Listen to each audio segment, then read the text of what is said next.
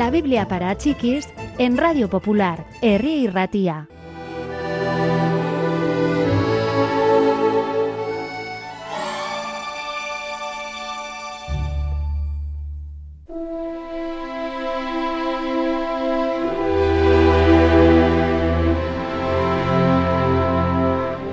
Donde quiera que los fariseos se encontraran, parecían terminar siempre hablando de Jesús. Su predicación cuestionaba las creencias a las que tanto se aferraban. Además era bastante obvio que se estaba haciendo muy popular. Estaban celosos y rabiosos por la influencia que estaba adquiriendo.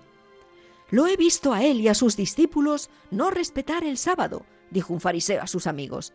Estaban atravesando un campo de trigo y recogían las espigas, las frotaban con las manos y comían el grano.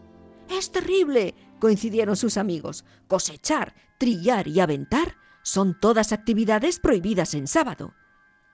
Pues es aún peor, dijo el primero. Le pregunté al respecto y citó la historia del rey David, cuando él y sus hombres comieron el pan que había sido ofrecido a Dios, el pan que sólo los sacerdotes debían comer. Dijo que el sábado estaba hecho para el hombre y no al revés.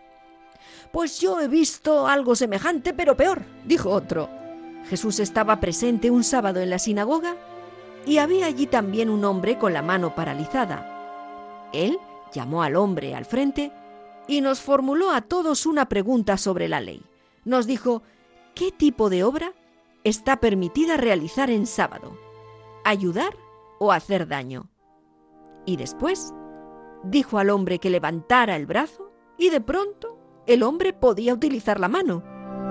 La gente dirá que es un milagro, pero yo digo que es un trabajo de médico. Todo el movimiento de Jesús se está escapando del control, farfulló otro más. Y de pronto muy enojado, ¿cómo podemos detener a ese hombre? Está minando todas las cosas que intentamos para que nuestro pueblo sea pueblo de Dios.